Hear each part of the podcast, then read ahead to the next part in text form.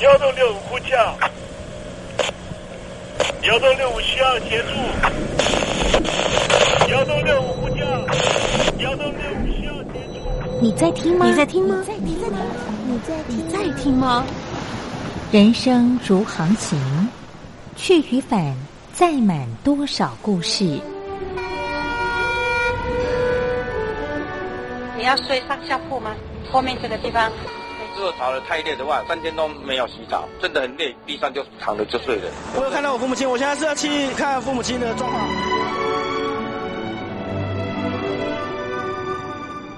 聆听故事湾，让每个故事找到属于自己的码头。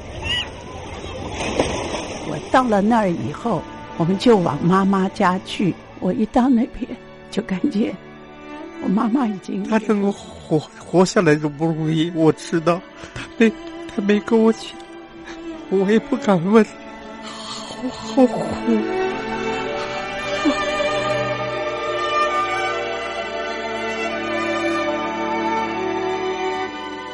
聆听故事湾，聆听故事湾。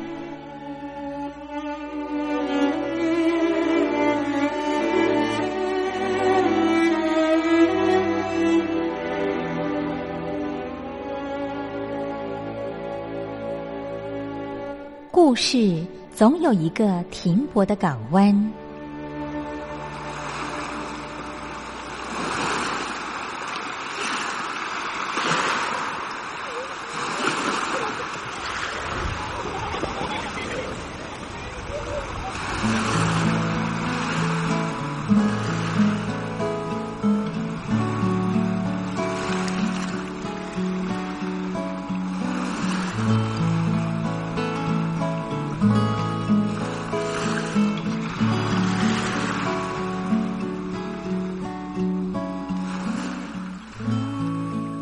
一二三四五六七七六五四三二一，大陆听众朋友您好，我是您的好朋友东山林，在台北问候您。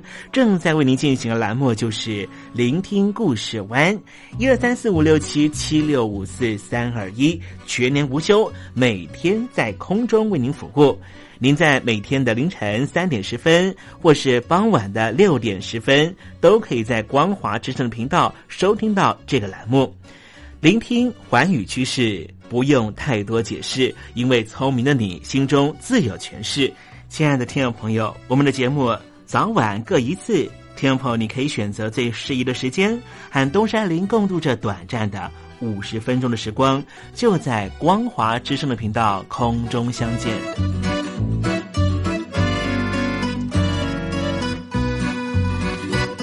听众朋友，收听、聆听故事湾东山林的节目，到底能够听到什么样的内容呢？尤其啊，我们环宇全世界，焦点放到神州大陆啊，光是整个中国大陆呢，就有将近九千家不同的大大小小的电台了。我们的节目到底有什么不一样的地方呢？嗯，让东山林自吹自擂一下吧啊。宫中频道何其多，赵钱孙李挺能说。热点平地上直播，仔细听来差不多。直播室外领导多，你说他能怎么说？开场才说茶黑窝，碰上土狼不敢摸。主播低头翻翻稿，导播左右反复搓，想到孩子泪婆娑。好了好了，都别说，且听东山林怎么说。东山林不是红太狼，也不是那喜羊羊，亲亲海上一叶舟，才能自在自在说。客官呐、你拉把椅子随便坐，袒胸露背床上卧，怎么自在怎么做，就当这是自己家，自己家。睁大眼睛，show time！Hello，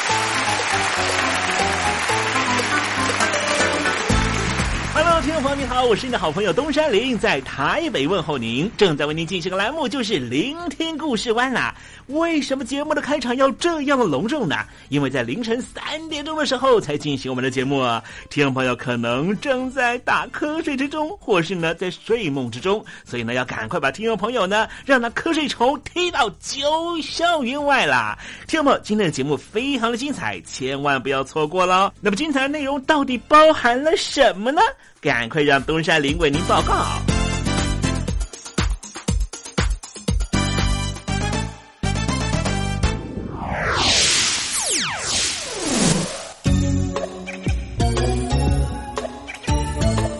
星期二，星期二，猴子肚子饿。谈到了思想教育，就会让人觉得文革时期当时有那么多的中国人受到了影响。没有想到，现在竟然还有这样的思想教育，针对于特殊的种族，就是新疆的维吾尔族人。待会在时政你懂得的环节里面，再跟听众朋友详尽的介绍。那么今天节目的下半阶段，还要为您进行另外一个环节，这个环节就是电台推荐好声音。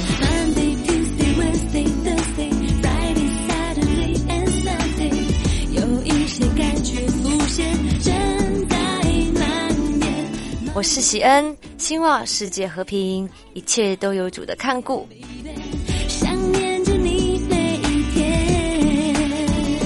邀请你收听东山林的节目。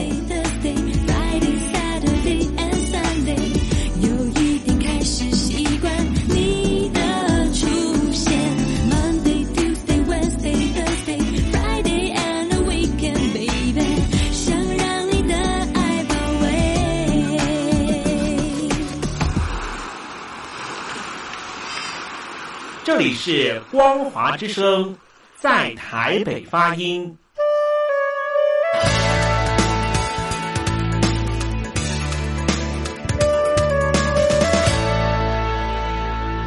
现在，请习近平同志讲话。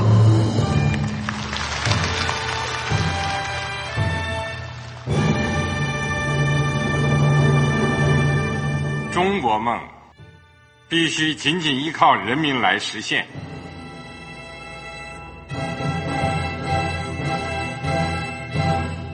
好国民得关心家事、国事、天下事。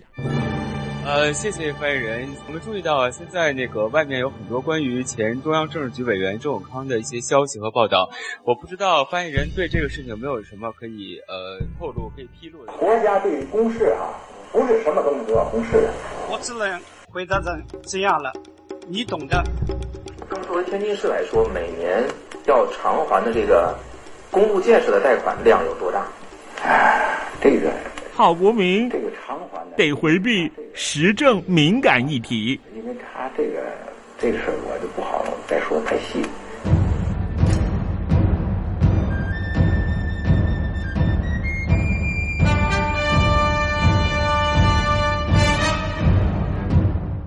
们要坚持人民当家作主，坚持人民主体地位。任何官方不宜说太细，期望您体谅的话题，尽在时政，你懂的。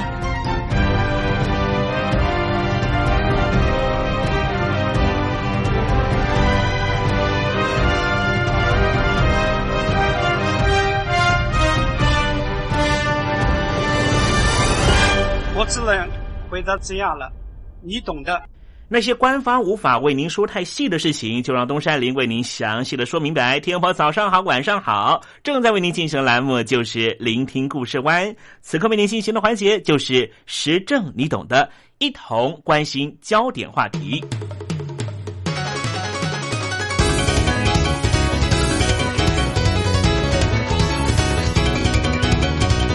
听众朋友，你可以想象一下吗？你的日常生活是这样的：上班或是办事的路上，每走一百米就经过一个远景岗哨，路角和路灯上面有摄像头，可以辨识你的脸部，并且追踪你的动作。在多个检查点，警务人员扫描你的身份证，你的虹膜和手机内容都会被检查。在超市里或银行里，你再次接受扫描，你的包包被 X 光透视，一个警官在你身上挥动一支扫描棒，而这样的对待，只是因为你属于错误的社群。情况就是这样子，听众朋友，你可以忍受吗？你必须接受调查，内容包括你的种族、宗教信仰和文化水平，还有你是否拥有护照。是否有亲戚和熟人在国外，以及是否认识曾经被逮捕过的人，或是被国家称为是特殊人群的人？这些你个人的资讯以及你的生物识别资讯，储存在绑定你的身份证号码的资料库里面。这个系统把所有这一切总结为一个综合得分，把你评为安全、正常或是不安全。基于这些类别，你将被允许或是不被允许参观博物馆，经过某个街区，去商场，入住酒店，租公寓房，申请工作和购买火车票，或者你都可能被拘留，接受再教育，而成为像成千上万的一般人一样。听众朋友，你可能会觉得这是好莱坞的科幻片、反乌托邦电影吗？并不是。如果你是维吾尔族人，这就是如今在中国西北部的实际生活模式。在新疆，有大量的外族人被送到思想改造营。你知道多少人吗？一年之内积压一个民族的五十万名成员，这需要多大的组织和多大的资源呢？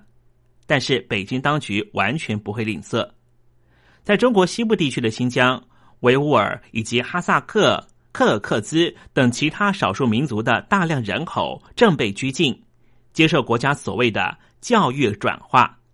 他们当中有上万人被关在配备有铁丝网、防爆外层、加固门和警卫室的全新型思想控制拘留营里面。关于有关这些拘留营的报道，北京当局含糊其辞，甚至明确表示子虚乌有。但是现在他们不得不解释，他们自己留下了一个证据确凿的证据，一个由政府建立的线上公开招标系统，邀请承包商投标，帮助当局建设和管理这些拘留营。相对于汉人，维吾尔族人在文化语言上和土耳其人有更多的相通之处。许多维吾尔族人是穆斯林。他们当中的一些人对于中国在西北地区的高压统治感到不满，往往通过和平手段进行抵制，但是有时候也会采取暴力抗争，攻击政府官员，偶尔也会攻击平民。而国家将普通的穆斯林传统打上宗教极端主义标签的做法，无异于进一步助长伊斯兰的恐惧症。在过去十年里。新疆当局加速了重塑维吾尔族人习惯的政策，政府明确的表示，就连他们的想法也必须要打坏重塑。地方政府举办公开的典礼和签名活动，要求少数民族宣誓效忠于中国共产党。政府还会举办强制性的再教育课程和舞蹈表演，因为伊斯兰教某些派别根本是禁止跳舞。在一些地方，安全机构对居民构成的风险进行定期评估。你会因为你是维吾尔族人，就是因为你的民族性而被扣掉百分之十的分数。如果他们每天进行祈祷，又会再被扣百分之十。维吾尔人已经习惯不断的遭到侵扰，但是在二零一六年年底，一个原本就职于西藏的新任自治区党委书记到来之后。措施变得更为厉害。此后，一些当地的远景表示，他们要努力完成新的拘押指标。有一个村庄竟然有百分之四十的人口全部被拘禁。德国克尔塔尔欧洲文化与神学院的研究员郑国恩，他做了一份全新的研究报告，分析了这些政府的招商广告。这些招商广告涉及到新疆其他地区，大约有四十多个各种再教育措施，令外界得以窥见，北京当局是如何透过广泛的官僚系统、人力和财政资源来建设这些拘留网络。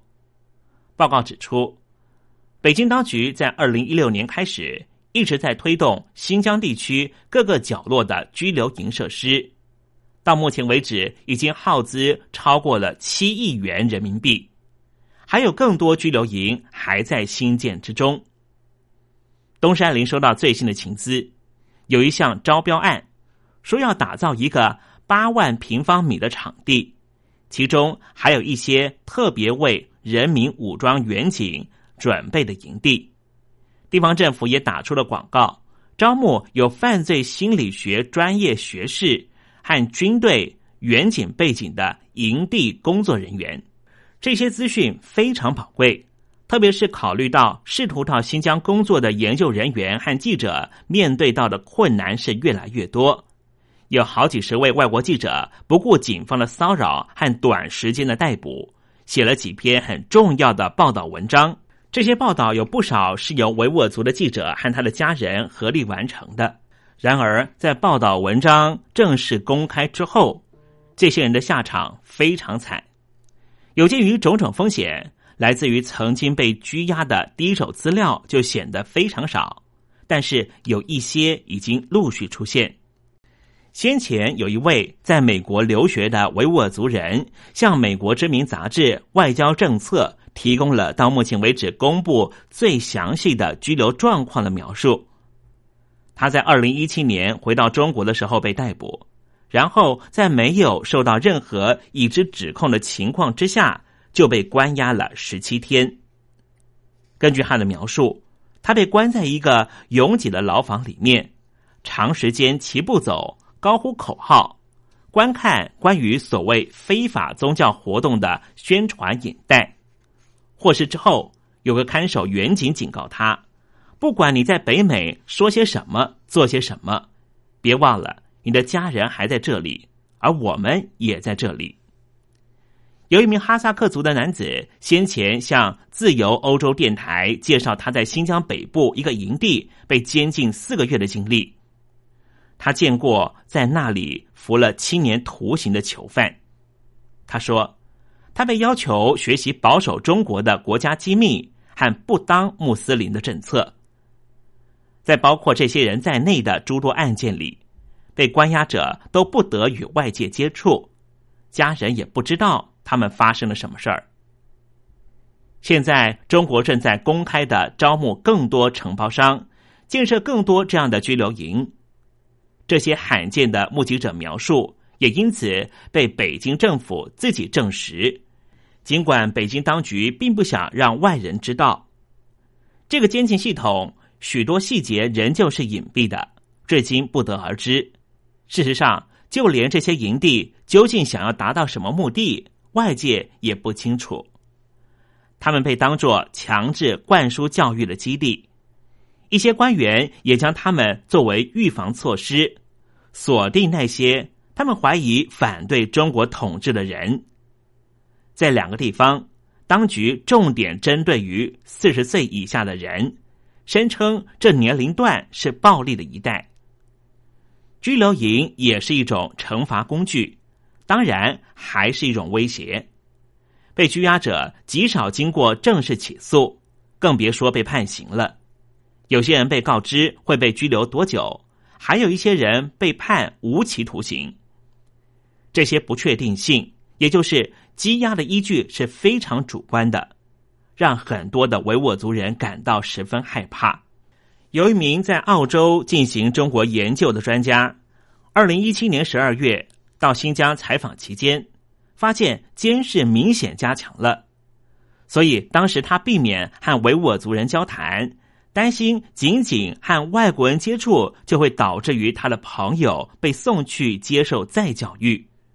与此同时，他在中国境内的维吾尔族的联络人也提到，中国共产党在一九五七年到一九五九年的反右运动中采取的配额清洗制度。以及在文化大革命期间不断变化的规定，这些都表明，就算现在新疆的维吾尔人想要完全屈服于安全系统，他们也不知道应该怎么做。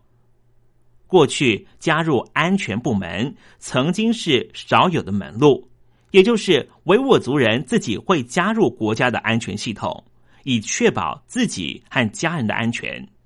但是这条路现在行不通了，北京当局根本是不让这些维吾尔族人进入国家系统里面，更何况是国安系统。数十万个穆斯林家庭遭到拆散。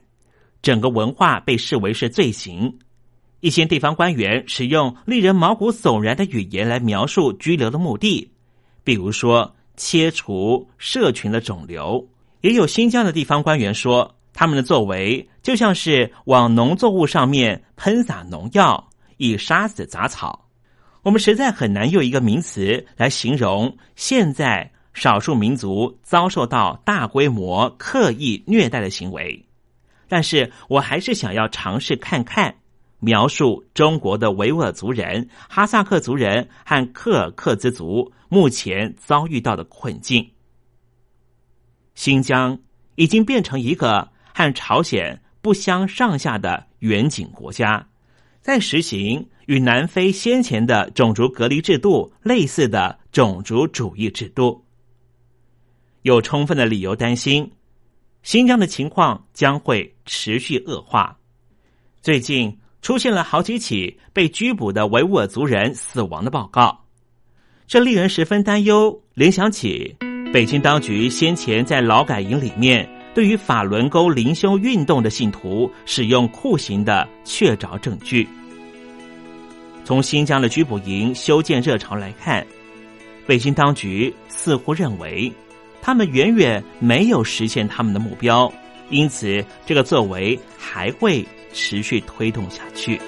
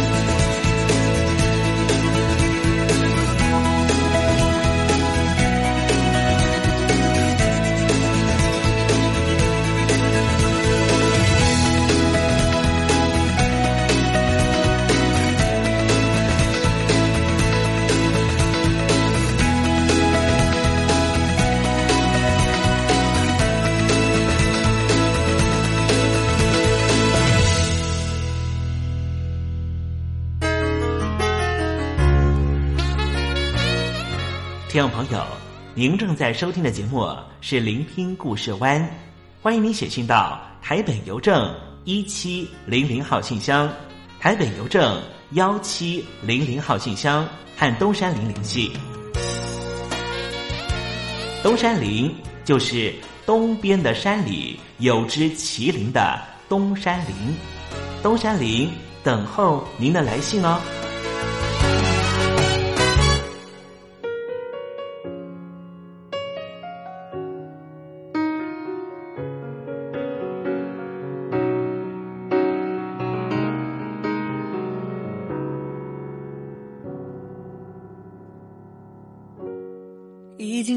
远了，腿也有一点累了，我们都不知道路多远，走到何时才歇一歇？不如就现在吧，让我们都停下。但是在休息后，我们还不知道。继续走的理由。雨都停了天都亮了我们还不懂。这爱情路究竟带我们到什么地方？是要持续仍旧珍惜还是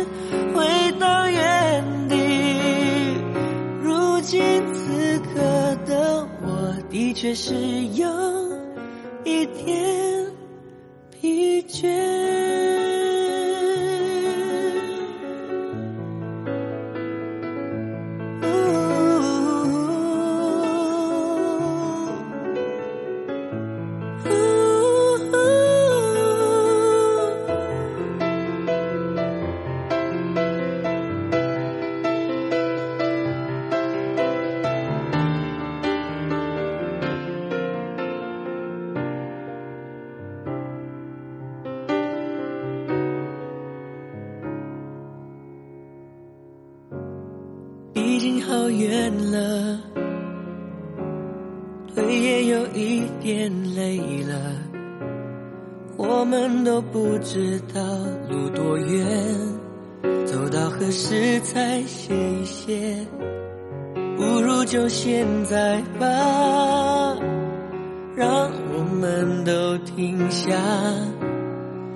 是在休息后，我们还不知道继续走的理由。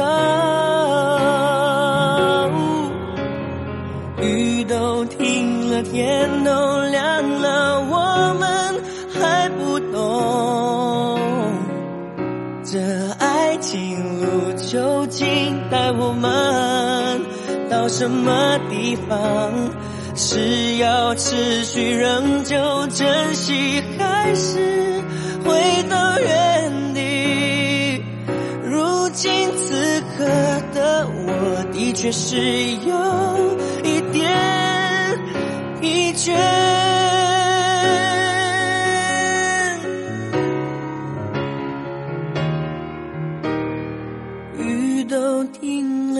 天都亮了，我们。还不懂这爱情路究竟带我们到什么地方？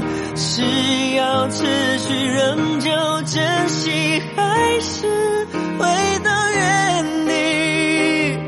如今此刻的我，的确是有一点倦。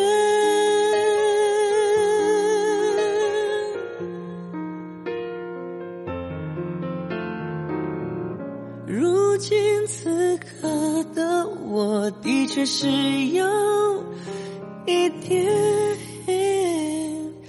疲倦。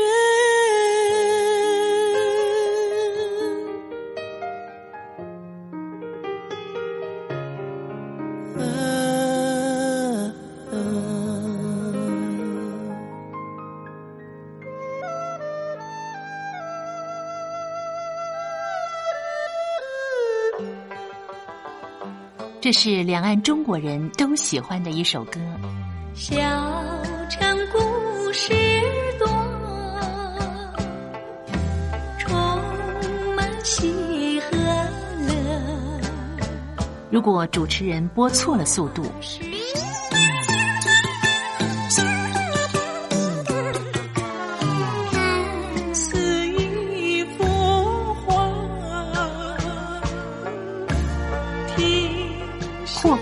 或慢的走调歌曲，都不是听众喜欢的。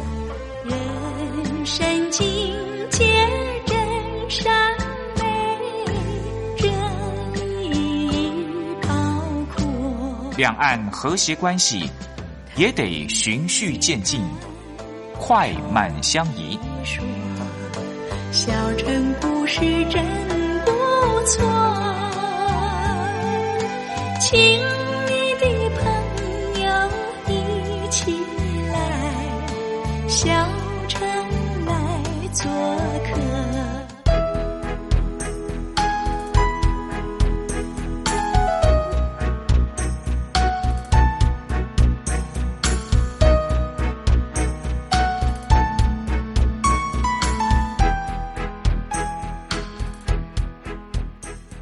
生活中少不了知性的真生活中少不了理性的善，生活中也少不了感性的美。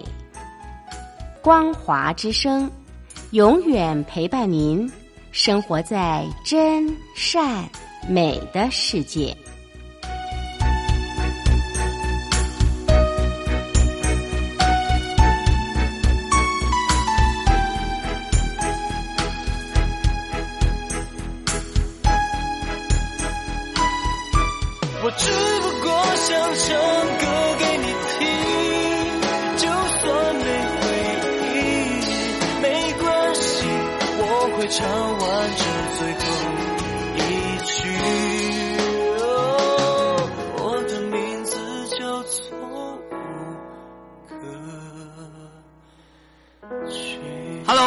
的听众朋友，你好，没错，我就是吴克群。不管你现在在做什么，不管你现在在哪里，吴克群和光华之声在台北问候你。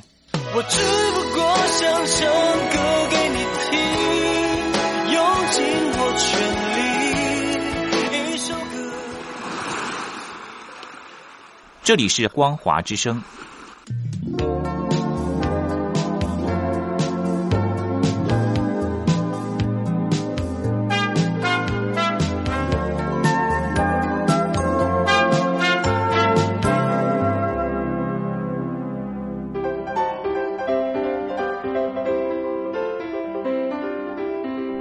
一个人生活多好啊，干嘛结婚生子？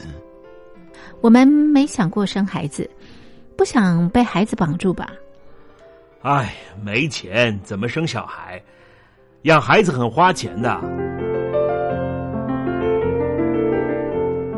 一胎化时期的大陆，多生一个孩子就是超生，会罚钱的。现在大陆全面二孩，名正言顺的可以多生一个孩子，大家却不想生。不生的情况下，大陆每年的出生率就像水滴般向下坠落。从上世纪九零年代开始，大陆出生人口出现趋势性下降，从每年两千多万人下降到两千零三年的一千六百万人以下，之后一直在一千六百万人上下波动，最低达到一千五百八十四万人。过去大陆引以为傲的人口红利，如今成为人口危机。一连串的人口问题，不但阻挡习近平中国梦的实现，也影响大陆的长远发展。习主席需要您的帮忙，请您写下中共当局应该如何面对日益严重的人口危机，以及解决大陆人口问题的建议。我们准备短波收音机送给您。只要来信参加“帮帮习主席”活动，写下中共当局应如何面对日益严峻的人口危机，以及解决大陆人口问题的建议，就可以参加抽奖。活动从现在开始一直进行到十月十五日。来信请你寄到台北邮政一千七百号信箱，台北邮政一千七百号信箱，嘉陵东山零收。电子邮件请寄到 l i l i 三二九小老鼠。Ms 四十五点 highnet 点 net，l i l i 三二九小老鼠 ms 四十五点 highnet 点 net，赶快帮习主席生娃哦！不不不，不对，是赶快帮习主席想办法。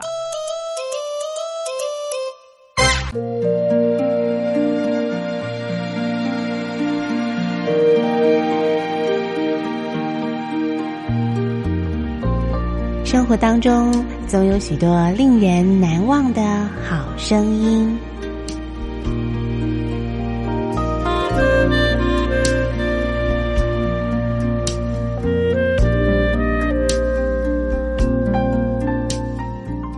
电台真心推荐，只想给你最好听的好声音。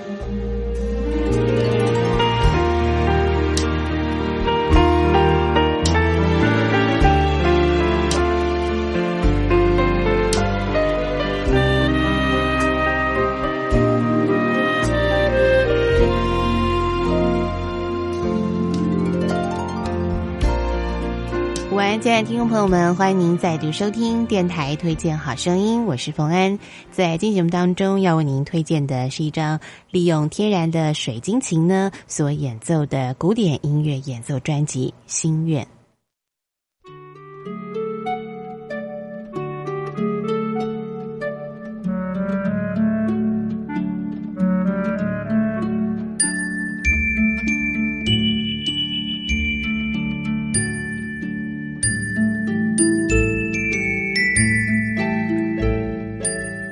在所收听到的就是水晶琴呢所演奏出的这个声音的感觉啊，那么听起来呢是非常的清脆啊，有点空灵的啊那种感觉啊，这个非常悠扬的。那么这张水晶琴的演奏专辑呢，除了有水晶琴由黄雅诗呢担任这个演奏之外呢，他们还加上了范宗沛老师的大提琴演奏以及李哲一老师的竖琴演奏啊，那么共同呢合作完成了这一张心愿专辑。那么里头。呢总共收录有十六首著名的古典乐曲，而您现在所听到的曲子呢，是啊音乐家舒伯特非常有名的一首曲子《鳟鱼》。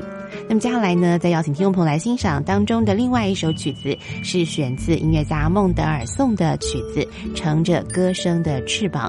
那么提到孟德尔颂这位音乐家呢，他出生在德国汉堡，从小呢家境就非常的富裕哦，所以呢从他的作品当中呢，通常呢会散发出一种非常温暖、光辉的感觉哦。因为呢他从小就没有过过苦日子哦，所以呢从他的音乐当中呢，可以听到非常华丽悠扬，而且。呃，这个温暖的感觉。那么现在呢，我们就来欣赏利用这个水晶琴，还有搭配了大提琴跟竖琴一块所演奏的孟德尔颂著名的曲子《乘着歌声的翅膀》。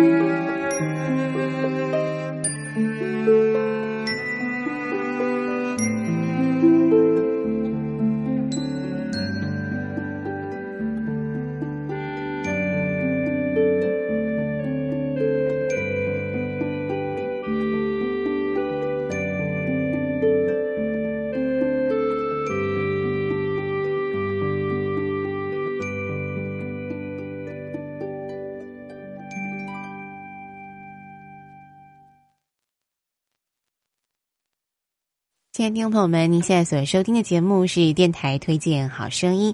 那么今天呢，为您推荐的是水晶琴的古典音乐演奏专辑《心愿》。刚才呢，所欣赏的曲子是德国音乐家孟德尔颂的《乘着歌声的翅膀》。那么接着呢，再邀请所有听众朋友来欣赏。专辑当中的第一首歌曲哦，是改编自意大利的一首著名的歌谣《我的太阳》。那么这首曲子呢，呃，我相信很多朋友都还蛮熟悉的哦，因为这个三大男高音之一的 Pavarotti 呢，非常喜欢这首歌曲哦。那我们来听听看，利用水晶琴、还有大提琴跟竖琴呢一块合奏的这首意大利的著名的民谣《我的太阳》。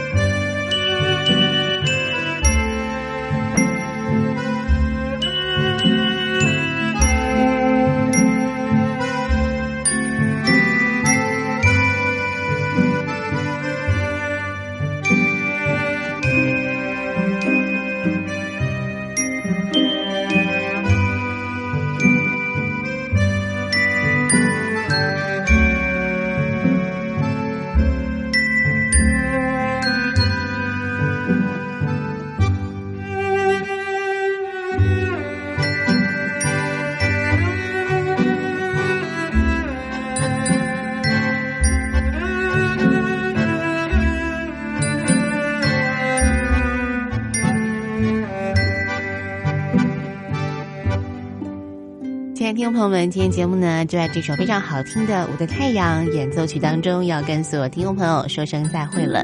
祝福你有个非常美好的午后时光，我们下次空中再会，拜拜。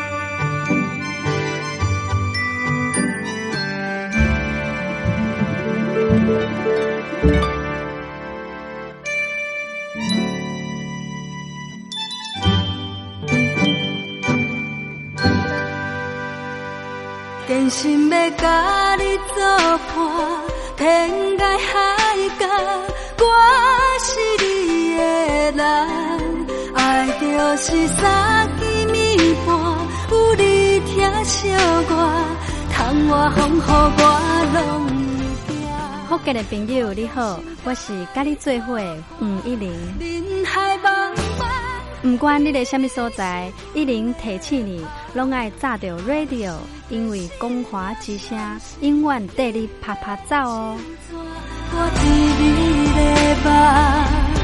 因为你来做伴。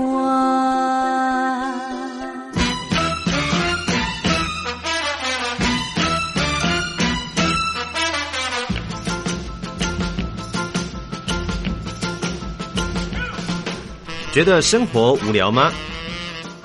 觉得日子无趣吗？给您专业的两岸政治国际新闻，给您精彩的生活娱乐医疗休闲，您要的生活即时信息都在光华之声，贴近光华之声，丰富您美丽幸福的人生。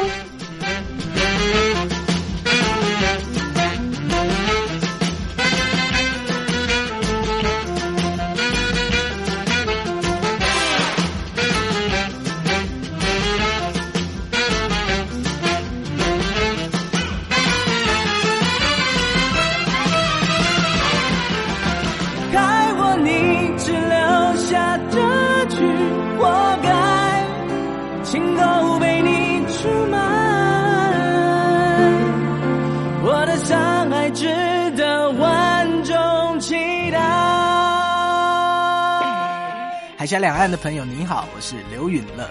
不论你在哪里，不论你正在做什么，都要允许自己快乐哦。伤害值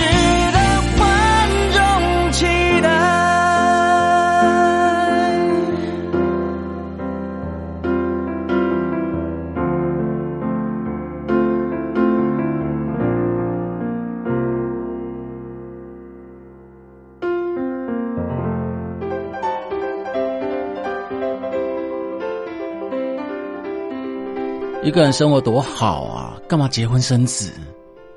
我们没想过生孩子，不想被孩子绑住吧？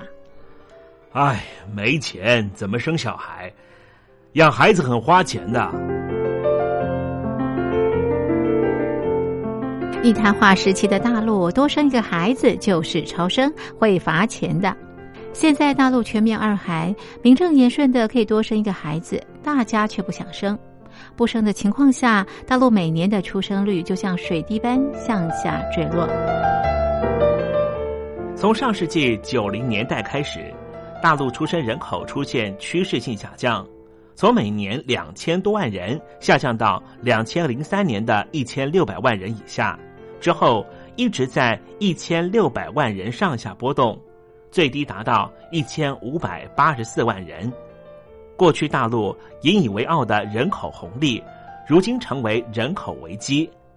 一连串的人口问题，不但阻挡习近平中国梦的实现，也影响大陆的长远发展。习主席需要您的帮忙，请您写下中共当局应该如何面对日益严重的人口危机，以及解决大陆人口问题的建议。我们准备短波收音机送给您。只要来信参加“帮帮习主席”活动，写下中共当局应如何面对日益严峻的人口危机，以及解决大陆人口问题的建议，就可以参加抽奖。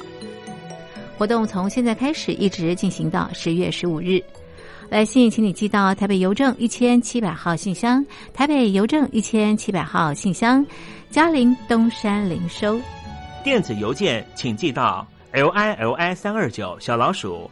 Ms 四十五点 highnet 点 net，l i l i 三二九小老鼠 ms 四十五点 highnet 点 net，赶快帮习主席生娃哦！不不不，不对，是赶快帮习主席想办法。